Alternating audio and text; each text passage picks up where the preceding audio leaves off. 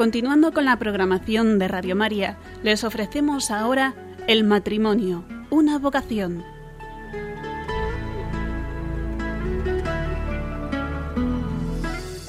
Va a acompañarles a lo largo de la próxima hora Cristina Lozano.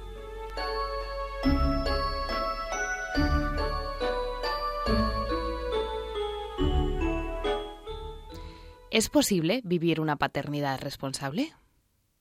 Siente el aire libre, mírate por dentro, siempre tiene algo que ofrecer. Suelta el pensamiento, rompe las barreras, un niño se para aquí a tus pies.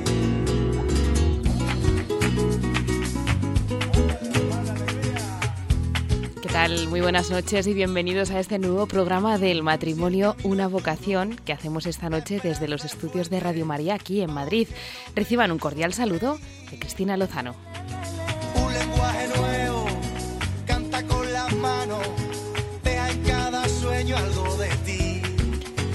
La verdad es que a la hora de decidir qué tema tratábamos esta noche teníamos pues diferentes eh, circunstancias que traerles, porque han sido unas semanas informativamente hablando muy, pero que muy llenas de contenidos, podríamos decir. Pero finalmente nos hemos decantado por eh, traerles algo que ocurrió hace unos días, unos poco más lejanos, pero que sigue teniendo plena vigencia y plena actualidad en nuestros días, porque este hecho que ahora les vamos a contar levantó alguna que otra polémica. Y siempre cuando hay polémica, pues no tenemos a veces mucho tiempo de explicarla, de que quede todo claro. Entonces dijimos, pues vamos a tratar este tema en nuestro programa de hoy, del mes de febrero. Como saben, yo nunca hago el programa solo, que sería de mí, sin todo el equipo que hay detrás. Muchos de ellos hoy, pues por diferentes circunstancias, no pueden estar aquí presentes, pero sí tengo a una valiente, puedo decirlo. y Diar Molera, buenas noches. Muy buenas noches a todos. Feliz cuaresma. Igualmente, Cristina. ¿Cómo va? Va bien, empezando bien, fuerte, bien. Bien fuerte y con el mensaje del Papa leído ya. El mensaje todavía está en pendientes. Yo también, yo también. Es que tenemos que buscar un tiempo. Mi marido sí que se lo ha leído y me ha dicho que promete, o sea que le haremos caso y en estos días lo leeremos. Pues es en los deberes que tenemos.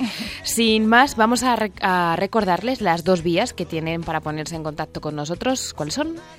Pueden ponerse en contacto con nosotros a través del correo electrónico. Nuestra dirección de email es directo arroba radiomaria.es o bien a través del teléfono el número 91 153 85 50.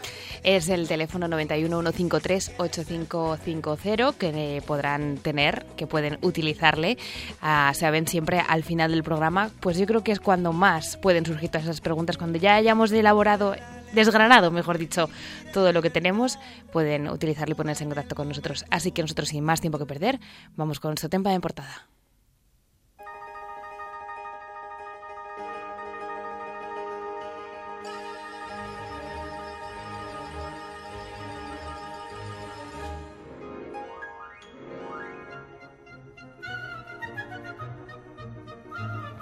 Vamos a hacer un ejercicio para empezar el programa de hoy. Sí, vamos a hacer una composición del lugar. Y ustedes dirán, ¿y qué es eso? Pues yo os lo explico en un momento. No, no es ejercicio físico, sino simplemente, pues, ejercicio, yo diría, de, de traer atrás la memoria, o sea, traer hacia adelante eh, pues algo que pasó. Imagínense un avión lleno de gente y gente que habla, y mucho, porque los periodistas hablamos hasta por los codos, de verdad, es algo que tenemos ya de origen. Entonces, en ese avión iba el Papa, el Papa Francisco, y regresaba de su viaje a Filipinas. Estuvo, bueno, pues visitando eh, toda ese, todo ese país. Entonces está de vuelta y los periodistas siempre tienen con él una rueda de prensa, para que ustedes y los que nos están oyendo en todos los lados nos entiendan que es una rueda de prensa. Pues nada, un momento distendido en el que hay veces que están pactadas las preguntas de antemano, que ya las sabe eh, el Papa Francisco, bueno, el Papa y, quien hable, ¿eh? no, simple, no solamente es él. Entonces, en esa rueda de prensa, pues los periodistas van preguntando, generalmente hay una pregunta de cada mmm, lengua, suele haber. Y eh, le lanzan una pregunta al Papa y lo que más nos llega a nosotros es el siguiente mensaje que ahora les ponemos. Alcuni credono che, scusatemi la parola, eh, che per essere buoni cattolici dobbiamo essere come conigli, no? Eh, no. Paternità responsabile. Questo è chiaro. Muchas veces este final de paternidad responsable no se escuchó en los medios, porque lo que se escuchaba era hijos como conejos. Y así nos quedamos con esa expresión muy llana, muy de andar por casa, pero que puede ser que no se interpretara bien. Entonces nosotros lo que hemos hecho antes de seguir con el programa es traer a colación esa pregunta y cuál fue la respuesta. Entonces, entre Cier y yo vamos a ir comentándole. La pregunta decía eh, pues una de las periodistas que se lo hizo dice, usted ha hablado de muchos niños en las Filipinas, de su alegría, pues que hay muchos, ¿no? Según los sondeos, la mayoría de la población filipina cree que el aumento de los, todos estos niños es una de las razones más importantes de la gran pobreza del país. De promedio, una mujer filipina da a luz a tres hijos en su vida. Si la posición católica en relación a la contracepción parece ser una de las cuestiones por las que mucha gente en Filipinas no está de acuerdo con la Iglesia, ¿qué piensa sobre esto? Y el Papa nos contestaba lo siguiente. El Papa dijo, pienso que el número de tres niños por familia que has mencionado es el que los expertos dicen que es importante para mantener la población. Tres por pareja. Cuando esto disminuye, ocurre el otro extremo, como está sucediendo en Italia. He escuchado, no sé si es verdad, que en el año 2024 no habrá dinero para pagar a todos los jubilados debido a la caída de la población. Por tanto, la palabra clave para darle una respuesta y una que la Iglesia siempre usa todo el tiempo y yo también es la de paternidad responsable. ¿Cómo se hace esto? Con, el diálogo. Cada persona con su pastor busca cómo realizar esta paternidad responsable el ejemplo que mencioné hace poco antes sobre la mujer que está esperando su octavo hijo y ya tenía siete que han nacido por cesárea. Esto es una irresponsabilidad. Esa mujer puede decir, no, yo confío en Dios, pero Dios te da métodos para ser responsable. Algunos creen que, disculpen la palabra, ¿eh? que para ser buenos católicos tenemos que ser como conejos. No, paternidad responsable. Esto es claro y por esto en la Iglesia hay grupos matrimoniales, hay expertos en esta materia, hay pastores. Uno puede buscar y sé que hay muchas, muchas maneras que son lícitas y que han ayudado. Has hecho bien en preguntármelo. Y otra cosa en relación con esto es que para la gente más pobre un niño es un tesoro. Es verdad que debes ser prudente aquí también, pero para ellos un niño es un tesoro. Dios sabe cómo ayudarme y tal vez alguno de ellos no son prudentes. Esto es cierto. Paternidad responsable, pero vamos también a mirar la generosidad del padre y la madre que ven un tesoro en cada niño. Eso era la contestación entera, no sacada de contexto, de lo que el Papa Francisco comentaba en esa rueda de prensa que les acabo de traer a la memoria. Entonces, el tema lo ponía o sea, muy candente, ponía la paternidad responsable, pero bueno, los medios hay veces que no contamos todo, que nos quedamos solo mm, con lo más llamativo. Con el titular. Con eso es, el titular. Entonces, ese es el tema que vamos a tratar eh, a lo largo de estos minutos que nos quedan por delante y para hacerlo tenemos como tres grandes bloques, que ahora verán ustedes cómo los vamos a ir desgranando. En primer lugar, queremos saber eh, qué opina ¿no? la Iglesia. Bueno, ¿qué opina? no? ¿Qué dice la Iglesia sobre esta paternidad responsable. Y para ello ya tenemos con nosotros a Teresa, a Teresa Martín. Perdón. Ella es eh, médico y es coordinadora del Centro de Orientación Familiar de San Sebastián. Buenas noches, Teresa. Hola, muy buenas noches. Bueno, muchísimas gracias por estar con nosotros. Un programa más que ya nos has ayudado en otras ocasiones. Porque mm, es que es un tema jaleoso, podemos decir, ¿no? El que nos han dejado ahí incandescente. Bueno, es un tema que todo matrimonio y toda persona pues se plantea, ¿no? Y que está en el candelero mm, pues desde hace muchos muchos años, ¿no?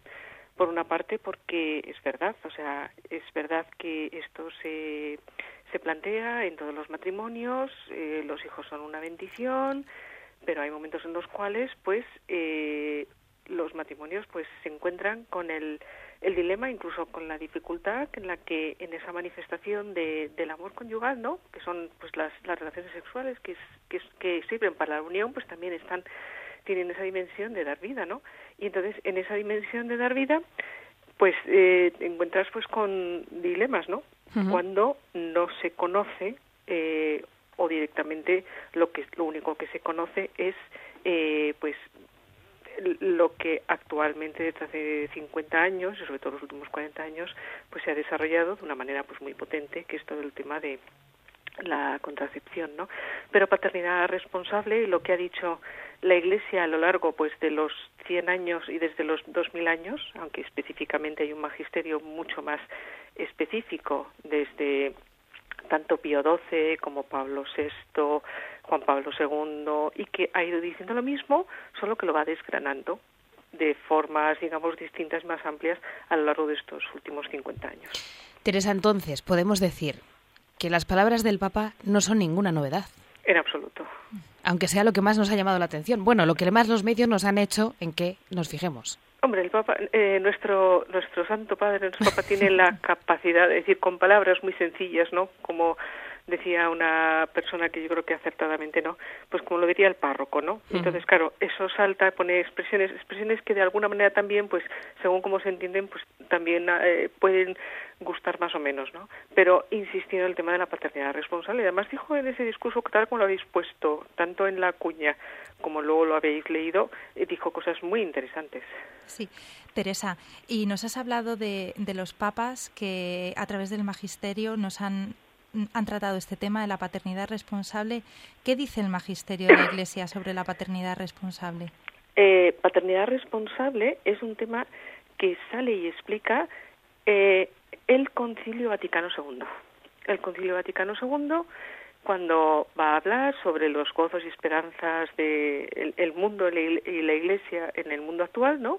que es, luego sale con la Constitución que se llama Gaudium et Spes, tiene unos capítulos concretos sobre el matrimonio y la familia y explica maravillosamente eh, lo que es eh, el matrimonio, ¿no?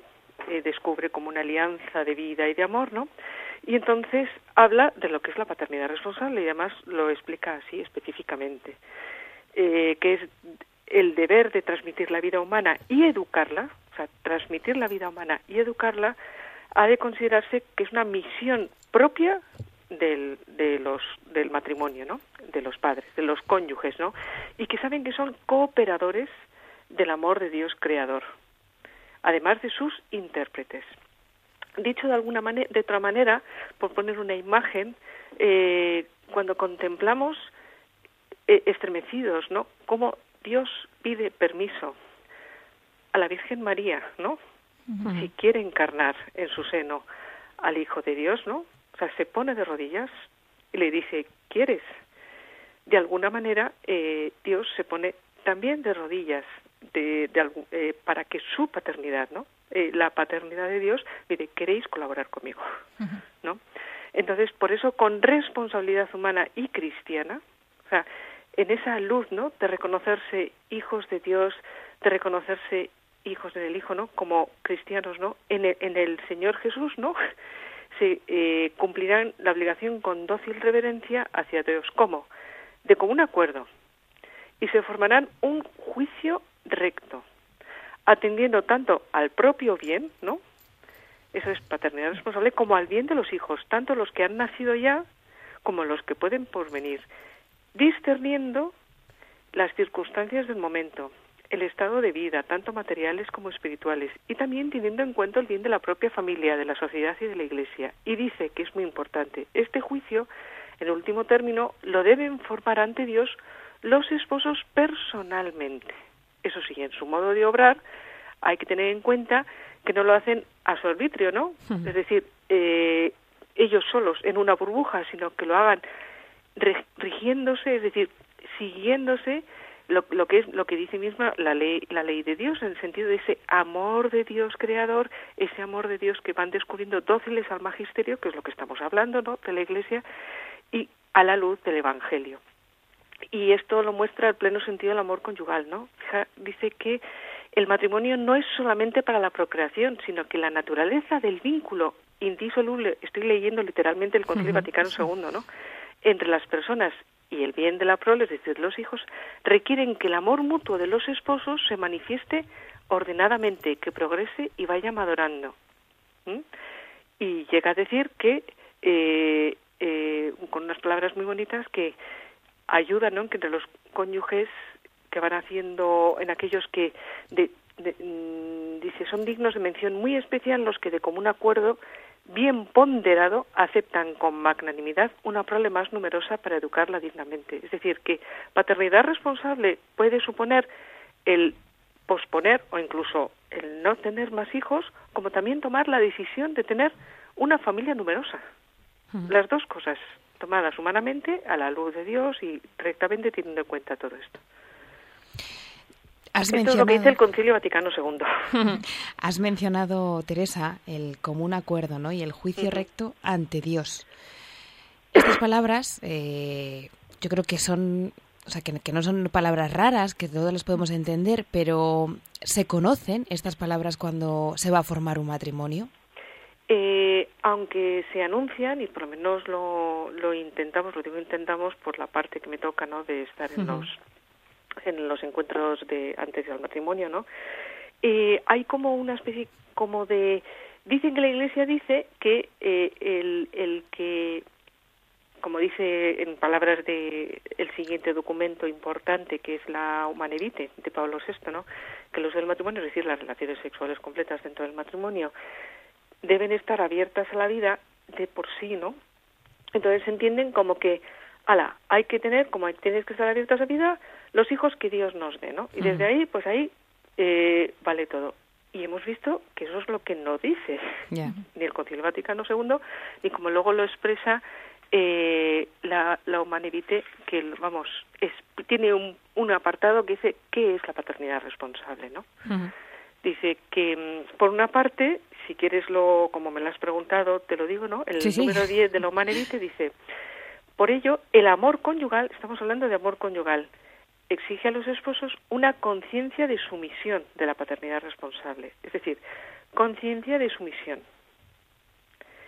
Eh, sobre todo, sobre lo- hoy tanto se siente con razón. Humanevite, estamos hablando del año 68. Ujú. Hace más o menos 50 años. Eh, sí, casi. Cuarenta y tantos. Sí, sí, sí. Entonces, dice, ¿qué supone? En relación a los procesos biológicos, supone conocimiento y respeto de sus funciones. De eso podemos hablar, ¿no? O sea, conocimiento de lo que es la fertilidad, la fertilidad de la pareja humana. En relación con las tendencias del instinto y de las pasiones, es decir, en, en nosotros el cuerpo es expresión de la persona, tenemos unas pulsiones, tenemos unos instintos que nos lleva a la unión, ¿no? Que es toda la dimensión de la unión sexual. Entonces, ¿qué es lo que pide? Son tendencias que son humanas en cuanto que forman parte de nosotros, con sus características como varón, como mujer, ¿no? Y que comporta el dominio necesario para sobre los cuales tiene que ejercer la razón y la voluntad, pero es lo mismo que ese dominio necesario lo que vivimos a la hora de comer, a la hora de, de la agresividad, de la pasividad, ¿no? O sea, es la dimensión racional del afecto que nos lleva a cómo actuar, ¿no? Y luego, en relación, eso serían como las condiciones internas, ¿no? Y en cuanto a las condiciones físicas, económicas, psicológicas y sociales, la paternidad responsable se pone en práctica con una deliberación ponderada, es decir, medida, ¿no? Es lo que significa ponderar, ¿no? Una, una deliberación ponderada y generosa de tener una familia numerosa, ya sea con la decisión tomada por graves motivos y con el respeto a la ley moral de evitar un nuevo nacimiento. O sea, que las dos cosas, vuelvo a repetir, que son paternidad responsable. Bueno, Teresa, muchísimas gracias, porque nos has comentado en un breve espacio de tiempo qué nos dice el magisterio, que es riquísimo sobre este tema, que animo a los oyentes a que lo cojan, lo lean, que si no lo entiendan pregunten a los sacerdotes o vayan a un centro de orientación familiar y que pregunten. Y sobre todo porque me quedo con, hace unos momentos decías, ¿no? Que la paternidad responsable no es tener 8.000 hijos porque así Dios lo quiere. Que es eso, pero con un juicio y con una, Y con una decisión, ¿no? decisión, un discernimiento. puede ser una decisión y de hecho hay familias que voluntariamente, incluso involuntariamente, pues van acogiendo, ¿no? Pero es humanamente, ¿no? O sea, voluntario. Es una, una vocación dentro de la vocación, podríamos decir, ¿no? Ya solamente para decir que animo a que el, uno de los mejores intérpretes de la paternidad responsable y es explicado es San Juan Pablo II. Tiene unas catequesis impresionantes que en el año 84, en el que va explicando ¿no? las catequesis sobre el hombre humano, el tema de la paternidad responsable a la luz de la teología del cuerpo, de la pedagogía del cuerpo, que son una maravilla, y que luego se han ido materializando de forma más sencilla pues en el catecismo de la Iglesia Católica, en el compendio, en la Familiaris Consorcio, que es del año 85, en la Carta a las Familias, que es una gozada y que se lee súper fácil. O sea, si, si quieres empezar por algo sencillo, Carta a las Familias del año 95 es una es fácil, o sea, dentro que Juan Pablo II no es... Sí, su lenguaje a veces no era sencillo. A veces es complicado, ¿no? Y las catequesis hay que darles vuelta, ¿no? Sí, sí, sí, sí, sí. Pues gracias, Teresa, por esa última recomendación, por estar esta noche con nosotros y porque no te hemos preguntado más de tema de la formación y de demás cosas, porque eso va a ser nuestros siguientes ingredientes en esta Gracias noche a vosotros. Gracias. ¿eh? Buenas noches, Teresa. Adiós. Con lo que va, nos vamos a quedar ahora es con un momento de pausa. Enseguida retomamos con este interesante tema.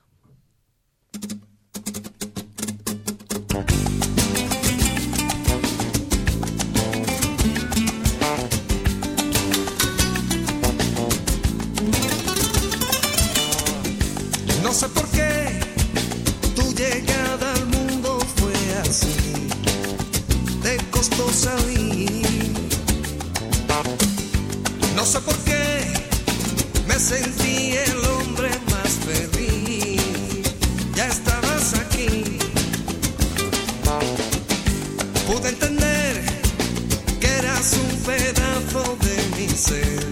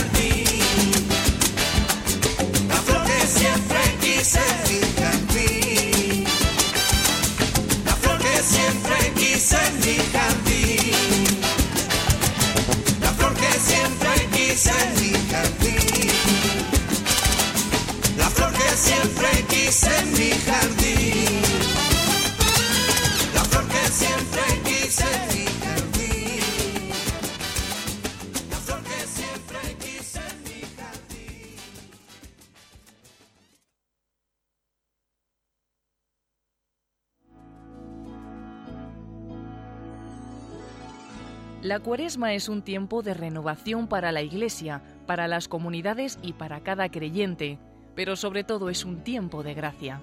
Así comienza el mensaje del Papa Francisco para la cuaresma 2015, al que ha titulado Fortalezcan sus corazones. Para aprovechar este tiempo de gracia, en Radio María vamos a ofrecer diversas charlas y meditaciones desde el principio de la cuaresma. El jesuita padre Diego Muñoz dirigirá una primera serie de charlas cuaresmales desde el lunes 23 de febrero al domingo 1 de marzo de 6 a 7 de la tarde. Y en la siguiente semana, del lunes 2 al sábado 7 de marzo, otro bloque de meditaciones de 10 y media a 11 de la mañana. Y lo típico del cristiano, lo profundo del cristiano es creemos en el amor que Dios nos tiene. Lo dice San Juan. Creemos. Y cuando tengo y cuando no tengo, creemos. Y cuando soy y no soy, creemos.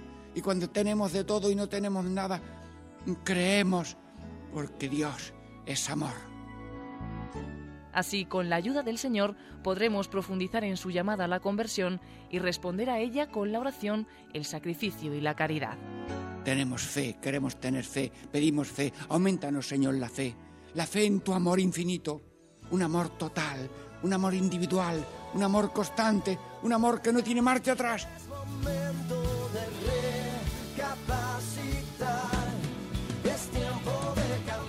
Vive con Radio María tu camino hacia la Pascua.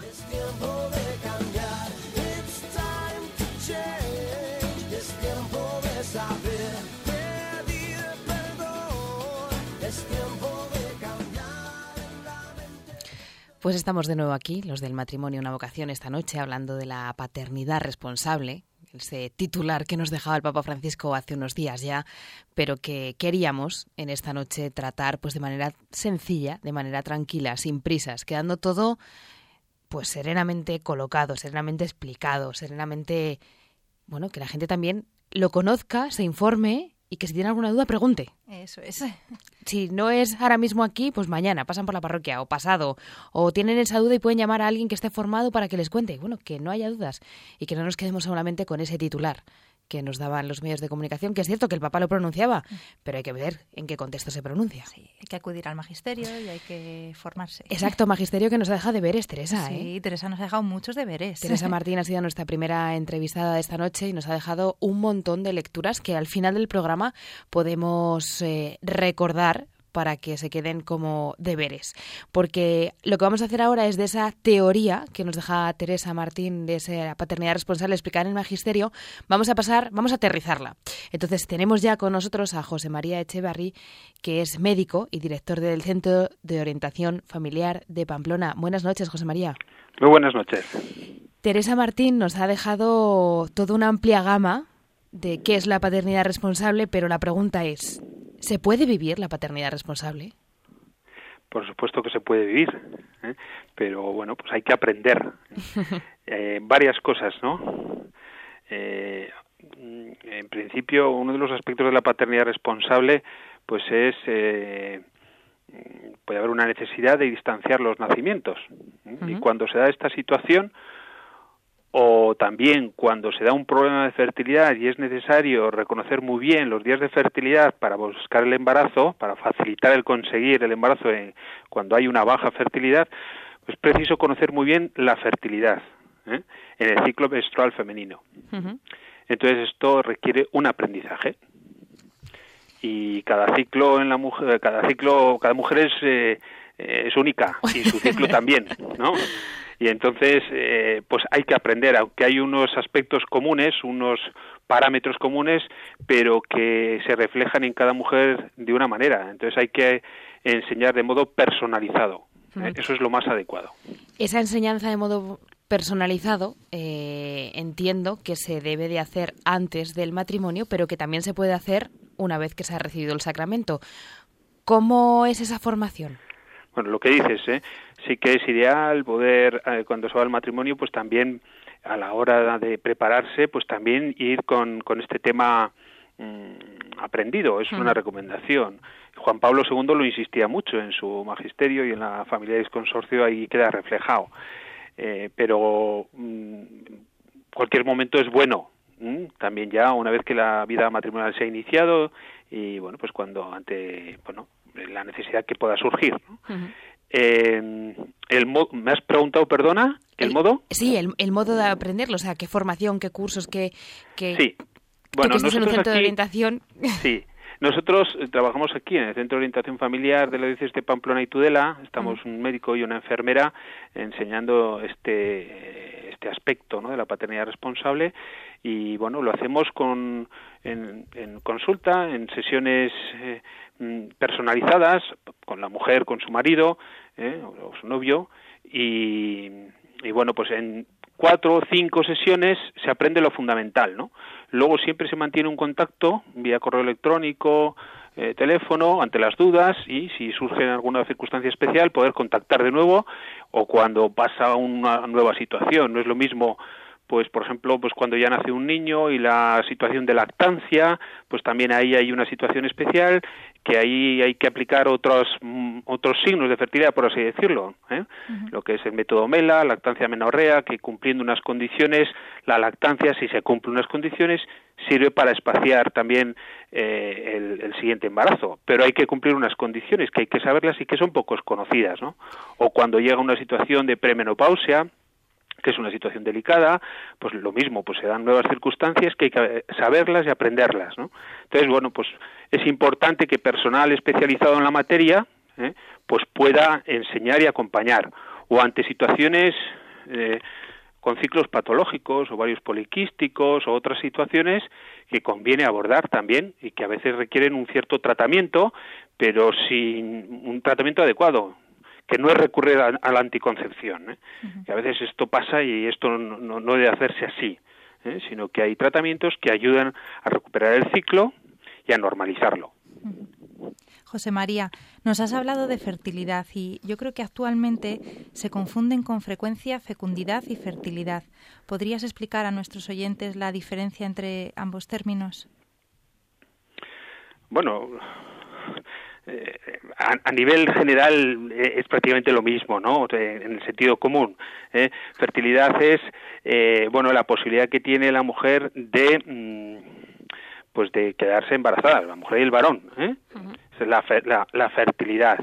Eh, luego ya está, claro, la fecundidad de ese matrimonio, la posibilidad real ¿eh? de, de, que eso se lleve a cabo. Uh -huh. Hay otros factores que entran en juego. A ver, eh, un hombre y una mujer pueden ser o pueden no ser fértiles, pero sí que ambos están llamados a ser fecundos, a dar amor a través de su matrimonio. Sí. Eso es. José María, mmm, yo no sé, porque yo no estoy en un centro de orientación familiar trabajando, ¿no? Pero supongo que cuando vosotros explicáis esta paternidad responsable, pues siempre salen excusas, ¿no?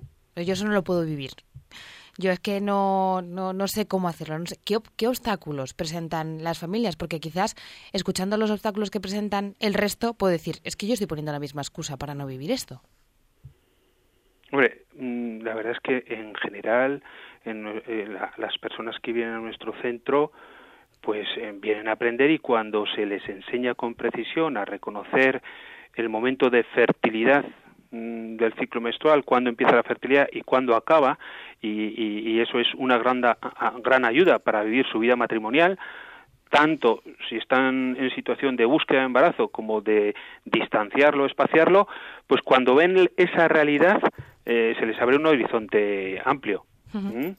eh, sí que requiere una ayuda, ¿no? Un aprendizaje y una ayuda mutua entre varón y mujer no es lo mismo como vive la sexualidad el varón que la mujer y en ese sentido requiere el conocerse, ayudarse para que si hay una situación de distanciar un embarazo, pues claro, en esos días potencialmente fecundos hay que evitar eh, las relaciones íntimas. Uh -huh. Y eso pues supone un esfuerzo, un sacrificio. Por eso, bueno, el catecismo el catecismo habla muy claro, ¿no? Ya dice, por otra parte, ordenarán su comportamiento según los criterios objetivos de moralidad, pero para todo esto, eh, esto es imposible si no se cultiva con sinceridad la virtud de la castidad conyugal, ¿no? Uh -huh. Este es un aspecto que es muy importante. Eh, y estamos en una sociedad donde no se ha, no se cultiva, ¿no? No se, uh -huh. no se educa en la virtud de la castidad y es esencial para vivir la vocación al amor en cualquier tipo de vocación, ya sea en la matrimonial o una vocación virginal. ¿eh? Entonces, eh, es esencial la virtud de la castidad también para el matrimonio. ¿eh? Entonces, eh, un aspecto muy importante es enseñar a reconocer con precisión el momento de fertilidad, cuándo empieza y cuándo acaba. Esto a veces mm, eh, en ciclos patológicos, pues a veces no, no es, eh, no es fácil ¿eh? y requieren tratar de normalizarlos y entonces hay ayudas médicas que ayudan a normalizar los ciclos menstruales. En esas circunstancias sí que puede hacer más difícil el vivirlo, pero en la situación habitual no es tan complejo. Y cuando llegan los jóvenes que, que están hartos de escuchar los métodos eh, contraceptivos y no han oído hablar nunca de, de esto, ¿cómo se lo, se lo proponéis? ¿Lo acogen? ¿Lo conocen? Hombre, este es un tema que hay que trabajarlo porque estamos en una sociedad súper hedonista y muy mediatizada por toda mm, una visión súper erotizada, ¿no? Y deformada de la sexualidad. Entonces, eh, el caldo de cultivo eh, no es positivo. ¿eh? no- no es favorable. No es favorable. Y sí que tengo que decir que en ese sentido, por desgracia, no es algo muy frecuente el que el que la gente pues acuda al aprendizaje de la regulación natural de la fertilidad. Esta es la realidad, ¿eh? Eh, cuando se les presenta, pues descubren un mundo maravilloso. O cuando gente que viene al centro y ha vivido, pues eh, a veces sin conocer todo esto y ha vivido como ha podido, o viene desde la anticoncepción, y dice, bueno, y, y qué pena, pero ¿por qué no me han enseñado a mí todo esto? ¿Por qué no me lo han a- a- hablado en la escuela, ¿no? en el colegio? Nosotros cuando damos cursos sí que lo hablamos con, en- eh, también de todo esto, ¿no? Y hombre, eh, es abrir un horizonte eh, precioso, pero que es otra manera de abordar y vivir eh, el amor humano. Porque eh, la regulación natural de la fertilidad y el conocimiento de la fertilidad supone un planteamiento completamente distinto a todo el tema de, lo- de la anticoncepción. Podríamos decir que es otro estilo de vida, ¿verdad, José María? Completamente distinto. Yo no sé si después, José María, de las palabras del Papa, ¿no? De todo lo que se oyó, se escuchó, los medios de comunicación por un lado, por otro, no sé si os ha llegado más consultas sobre este tema. Bueno, mm, estamos. eh, han pasado poco tiempo, pero vamos, eh, sí que tenemos las consultas, pero las habituales. Tampoco. Tampoco. Nuevas, así ya. Tampoco Bueno, pues nuevas. eh. entonces es que hay que hacer más hincapié en hablar de este tema para que sea más conocido. Hombre, es que a mí me ha dado pena porque yo creo que no se le ha entendido lo que ha querido decir el Papa. ¿No? Esa era nuestra misión hoy, explicarlo. Ya veo, sí, sí, sí, porque el Papa lo ha dicho de una manera que se ha quedado, se, le ha malinterpretado, ¿no? Pero eh, el Papa ha hablado con de una manera muy periodística y, hay que entender lo que dijo, eh, que es lo que ha salido en los titulares, en el contexto que le han, mm, que le han hecho la pregunta, ¿eh? Sí. que es una pregunta muy desde la anticoncepción, ¿no? Mm. Diciendo cómo, pues eso, en Filipinas, pues mucha familia, mucho niño, y ahora el Estado está tratando de implantar allí programas de anticoncepción y, y, mm, mucha gente mm, se aleja de la Iglesia por este motivo. Entonces es cuando el Papa ha, ha dicho todo esto en ese contexto, ¿eh?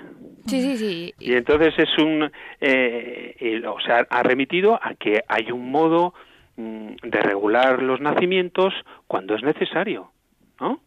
Y eso supone el conocimiento de la fertilidad eh, y los métodos de autoobservación, la regulación natural.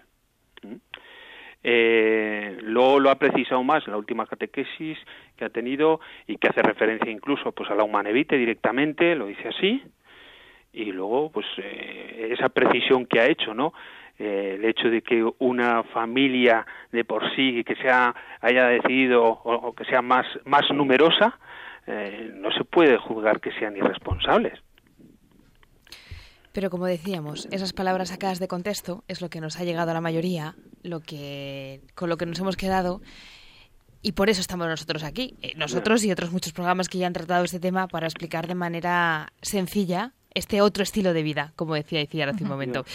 Gracias, José María, por estar hoy con nosotros. bueno pues de nada a vosotros por por difundir eh, el bien y la verdad Gracias. muy bien Gracias. Vale, eh. De esta parte llevamos ya dos bloques. Hemos hecho eh, la teoría sobre el magisterio. Ahora con José María lo aterrizábamos un poquito más en el día a día, ¿no? En esas parejas que acuden al Centro Orientación Familiar, a, a ver cómo se puede llevar a cabo esto. Pero yo estoy convencida de que muchos de nuestros oyentes se han enterado, más o menos de lo que nos ha dicho Teresa con el magisterio, Teresa al principio del programa, eh, que lo que les va contando, lo que, los- lo que les ha ido contando José María, pues también, pues, pues oye, ¿por qué no? Pero ¿y ahora qué hago? Entonces, en ese ahora qué hago, ahora dónde voy, ahora cómo me formo, pues para eso tenemos con nosotros ya a Antonio Castillo. Él es doctor en farmacia y responsable del área de fertilidad, lo que nos decía José María hace un momento. En este caso es del Centro de Orientación Familiar de Getafe. Buenas noches, Antonio. Hola, muy buenas noches. Muchísimas gracias por estar con nosotros porque la pregunta de hoy es directa. Esto es, yo lo quiero y, y cómo lo consigo. Así de claro. Muy bien, bueno, eh, realmente creo que todos los, los centros de orientación familiar de las diferentes diócesis de, de España y bueno y del resto del mundo, pues de alguna manera tienen una sección o un apartado eh, donde se enseñan pues todos estos eh, sistemas o métodos eh, que queremos llamar métodos de conocimiento de la fertilidad, ¿no? porque realmente lo que nos dan estos métodos es un conocimiento un conocimiento de nuestra fertilidad, eh, aprendemos a conocerla, a saber cómo estamos, cuándo estamos, y en base a esta información y este conocimiento, pues bueno, nosotros pues de alguna forma actuamos en un sentido u otro, ¿no? En función de las razones y las motivaciones que nos lleven bien a buscar o bien a aplazar porque no es el momento oportuno. Antonio, no sé si ya sé que tú eres de, de este centro de orientación de Getafe, pero bueno, como es lo que tenemos ahora mismo aquí más cercano, ¿qué programas hay para concretos para aprenderlo? ¿Cómo, cómo van? O, o si yo puedo acudir mañana o la semana que viene al centro de orientación familiar, ¿se me va a contar cómo hacerlo? Efectivamente. Bien, nosotros, eh, te cuento un poco cómo más o menos funcionamos. Eh, nosotros lo primero, lo primero que, que realmente nos interesa es formar monitores, es decir, formar expertos en enseñar estos métodos de conocimiento de la fertilidad. O sea, ese es el primer objetivo.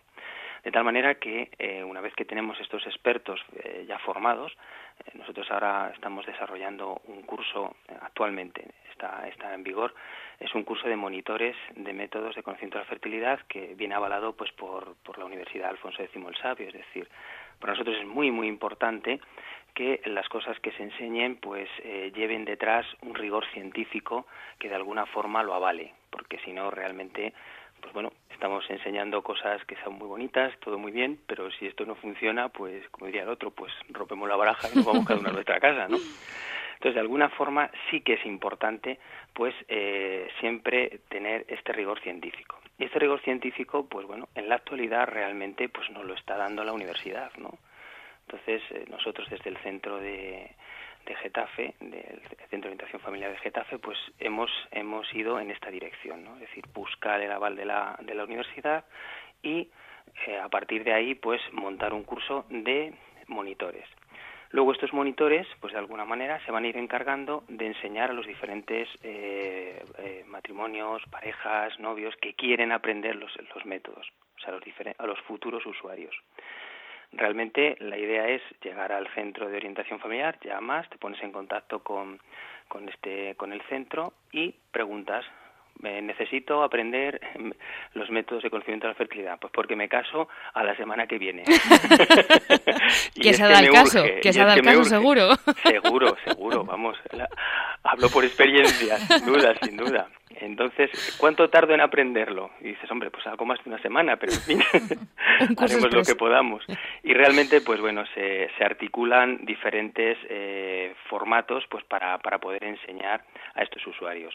Como ha dicho eh, José Mari, mm, es muy importante o quizá eh, lo mejor es una, formación eh, personalizada, es decir, pues adaptada a cada a cada persona en concreto. Entonces, los monitores normalmente pues suelen dar esta formación personalizada. Hay diferentes monitores eh, que se encuentran como voluntarios en el centro y bueno, pues de alguna manera pues se van derivando pues las diferentes peticiones que hay.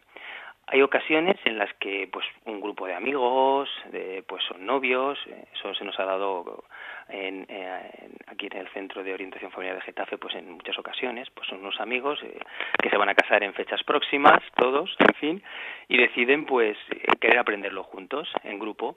Bueno, pues eh, esto también eh, tiene una gran riqueza y también pues se dan eh, cursos pues pues grupales, ¿no? Pues siempre y cuando se pretende o se intenta pues que haya cierta afinidad no o cierta eh, como un objetivo de- del, del- del grupo no para, para que sea más fácil pues el aprendizaje Comentabas, Antonio, que, que sea más fácil.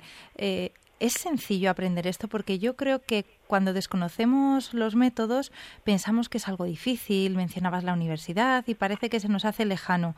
Explícanos, ¿es fácil? Es muy sencillo eh es muy sencillo. De hecho vamos eh, solamente vamos diría yo que no necesitas ni leer ni escribir ni saber leer ni escribir. Es decir en multitud de, de lugares pues pues en los que quizá pues el, el nivel cultural es bastante bajo mm, los usuarios lo aprenden y lo aprenden fenomenal y son capaces de, de ponerlo en práctica además con, con, la ventaja de que tienen una grandísima dosis de motivación ¿no? pues para, para aprender. Es muy sencillo, realmente mmm, son cosas que, que, están ahí, ¿no? La naturaleza pues está ahí, en la fisiología está ahí.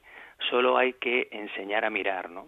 A mirar, a observar y a partir de ahí pues es relativamente sencillo. Es decir, cuando explicamos pues los diferentes signos y síntomas eh, que existen de indicativos de fertilidad pues a, a las a, a, tanto a las mujeres o a, sus novios maridos al, a los hombres también pues se dan cuenta que, que era algo que tenían ahí que no se habían parado a, a preguntarse por qué y que no se habían parado a observarlo no o sea que realmente pues la el, lo de siempre al final te dicen ahí va y esto como no me lo han contado antes no y esto es así en fin realmente pues es bastante sencillo, no tiene, no tiene gran complicación.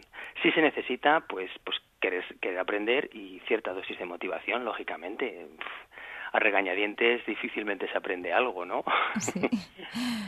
Y Antonio, mmm, viene un amigo y te dice, tú utilizas métodos naturales de conocimiento de la fertilidad.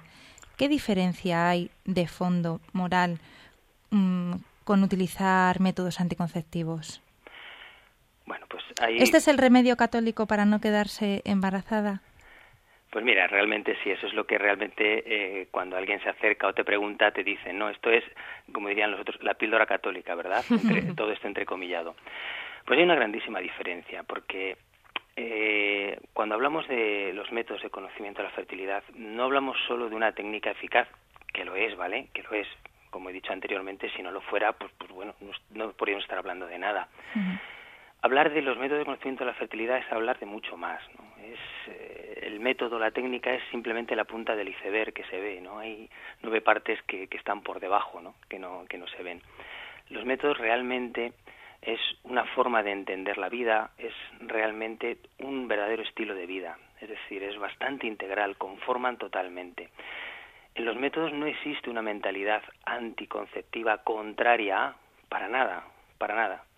En los métodos lo que realmente existe es una información, un conocimiento, un acercarse en positivo a vivir la fertilidad, porque la fertilidad de, de, de, la pareja, del matrimonio, no es algo contra lo que haya que luchar, realmente, ¿no? Que esa es realmente la mentalidad anticonceptiva, pues de todos los sistemas anticonceptivos artificiales que existen, ¿no? Es decir, nos planteamos la fertilidad como un problema contra el que hay que luchar, Mientras que los métodos de conocimiento de la fertilidad, los métodos naturales, no se plantean la fertilidad como un problema contra el que haya que ir, sino como una compañía, como algo bonito, como algo bello, como algo precioso, como algo que Dios nos ha dado, que lo acogemos, que lo vivimos y que bueno, pues lo conocemos y en función de lo que conocemos, pues bueno, podemos adaptar a nuestro proyecto de vida pues esta fertilidad, podemos buscar nuestros encuentros pues en un momento u otro en función de lo que hemos dicho anteriormente de las razones que, que nos lleven bien a buscar o bien a aplazar entonces realmente el planteamiento de entrada es totalmente diferente totalmente diferente uno es contra algo mientras que otro es quiero algo, lo acojo, lo vivo y lo conozco. Nos vamos a quedar con ese mensaje, Antonio, con esa positividad de no verlo, este, este embarazo, posible embarazo, ¿no? Como algo que, que, que ya viene, que viene el siguiente y que el siguiente y que qué hago, ¿no? Sino, bueno, conociendo y cuidando pues el, el cuerpo de la mujer, el cuerpo del hombre, que como decías, que la naturaleza lo ha hecho todo bien. Dios lo ha hecho todo bien. Esa naturaleza y que en esto como en otras muchas cosas, en todo, nos ayuda pues a que esos embarazos, quizás eh, yo estoy abierto a la vida, pero claro, es que ahora mismo pues mi marido no tiene trabajo, yo no tengo trabajo, ¿cómo puedo espaciarlos? Bueno, pues si es que la naturaleza es muy sabia y lo tenemos con, con nosotros. Gracias, Antonio, por explicarnos claramente, sencillamente, cómo podemos vivir esta paternidad responsable. Ah, muchas gracias a vosotros. Pues esto ha sido todo. Yo estaba aquí ahora tomando notas para hacer este pequeño resumen de este programa que espero haya ayudado a muchísima gente. Sabíamos de que había mucha gente esperando, de gente conocida nuestra. Sí, sí, sí, habla ya, habla ya, porque a mí esto no me queda claro. Y yo no es que eso me quede claro a mí, es que cuando se lo voy a explicar a mi vecina que me ha preguntado, claro, ¿tú cómo vas a la iglesia esto que ha dicho el Papa que, que es? Porque nos ha pasado en Claro el mercado, que sí. seguro. Sí, sí. bueno, pues hago un pequeño resumen, ¿no? Nos eh, entraba, eh, la primera invitada era Teresa Martín nos contaba pues qué dice el magisterio, ¿no? qué dice la Iglesia a través de su enseñanza de todos estos años. Nos decía que el, podemos decir que el que sembró esta paternidad responsable, ¿no? fue el Concilio Vaticano II, que ya se llevaba Claro, ¿cómo no se va a llevar practicando? Pero quien puso así, por así decirlo, las palabras claves fue el Concilio Vaticano II, esa Humane Vitae de eh, Pablo VI. También recomendaba y lanzaba a los oyentes una posible lectura, aparte del mensaje de Cuaresma, bueno, pues también algo de mm, con este tema, ¿no? Eran las catequesis que San Juan Pablo II hacía a lo largo de su pontificado y más en concreto las que hizo en el año 84, que hablaban sobre la paternidad responsable. Si me he equivocado del año, es que no, lo he intentado recordar, que busquen catequesis de San Juan Pablo II sobre la paternidad responsable. Todo un año, todo un ciclo de catequesis hablando sobre este tema.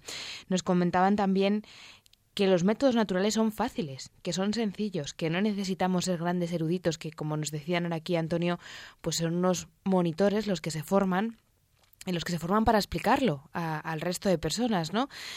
Que mm, se puede vivir con formación esta eh, paternidad responsable, que no es algo para unos pocos, sino que es el llamamiento hacia todos, ¿no? Que todo matrimonio pues está llamando a esa, a esa fertilidad ¿no? que tiene la mujer y que tiene el hombre, pero también esa fecundidad, a ese dar amor que quizás se nos ha quedado ahí un poco colgando, pero que seguramente desgranaremos pues también diferentes formas de fecundidad dentro de la vida matrimonial. Y por último, recordaba las, Teresa, las palabras que nos decía Teresa, ¿no? La paternidad responsable es el juicio recto, de común acuerdo y discerniendo el propio momento, la circunstancia ante Dios, que es una decisión propia de todo matrimonio, de todo pareja, todo cónyuge, que debe de hacer en común acuerdo y para que, bueno, pues para poder vivir ese estilo de vida que también nos decía José María, que implanta, que lleva consigo, ¿no? El ser cristiano.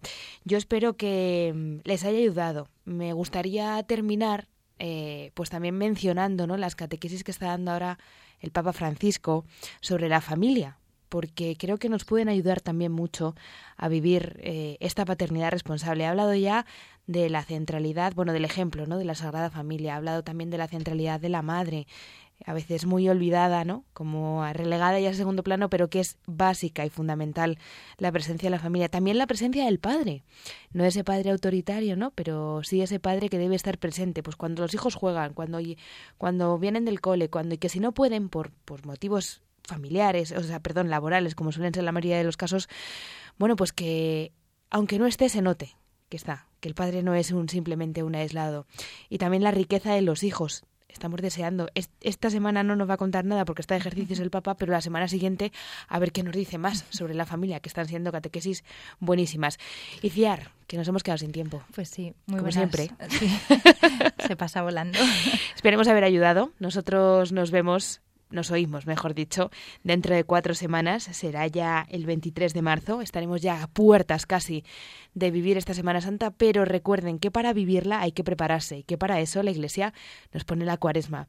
Muy buenas noches.